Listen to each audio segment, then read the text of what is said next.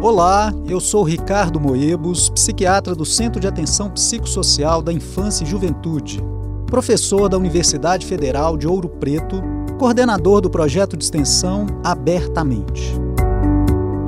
Neste programa, continuamos com o tema suicídio, conhecido também como autoextermínio. No programa anterior, falávamos que esse é um tema tabu que precisa ser abordado discutido e colocado em diálogo como estratégia de cuidado, acolhimento e superação. Muitas pessoas tentam ou cometem suicídio sem terem procurado nenhuma ajuda anterior. Segundo a Organização Mundial da Saúde, nove em cada dez casos poderiam ser prevenidos. Por isso, é importante que a pessoa busque ajuda e atenção de quem está à sua volta. A pessoa que vivencia essa situação merece atenção e o seu sofrimento deve ser encarado como um problema, inclusive de saúde pública. Por isso, todos os anos, o mês de setembro concentra diversas campanhas de prevenção do suicídio e valorização da vida, como forma de chamar a atenção da sociedade para este tema. Mas por que foi escolhido o mês de setembro? Ao que parece, porque é o mês em que ocorre o maior número de suicídios no Japão, que é um dos países que concentra o maior índice de autoextermínio. No primeiro dia de aula do Japão, que acontece normalmente em 1 de setembro, são registradas as mais altas taxas de suicídio entre jovens do país. Indica um relatório divulgado pela emissora americana CNN.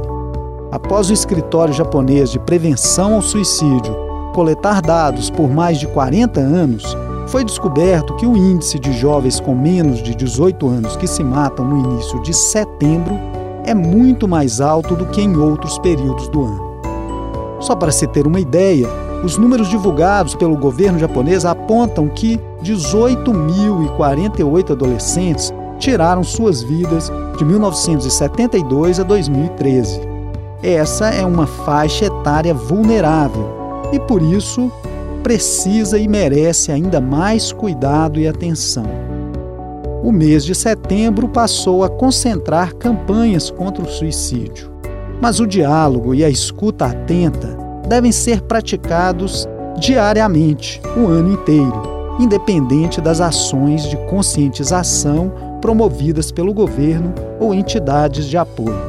Em Ouro Preto, o Centro de Atenção Psicossocial da Infância e Juventude, CAPS-IJ, está pronto para receber e ajudar quem está pensando ou já tentou o autoextermínio. Faça contato, saiba que existe ajuda, apoio e tratamento. Nosso Abertamente fica por aqui. Você pode sugerir temas, fazer críticas, sugestões sobre a saúde mental ou relatar experiências pessoais ou de familiares para debatermos em nosso programa. Entre em contato conosco. Anote aí o e-mail ufopabertamente@gmail.com ou no Facebook. Um abraço e até o próximo Abertamente. Programa Abertamente. Produção e apresentação: Professor Ricardo Moebos. Captação de áudio e edição: João Lucas Palma. Sonoplastia: Cimei Gonderim. Direção de rádio: Danilo Nonato e Gláucio Santos. Realização: Central de Comunicação Público-Educativa Rádio FOP 106.3 FM. Universidade Federal de Ouro Preto.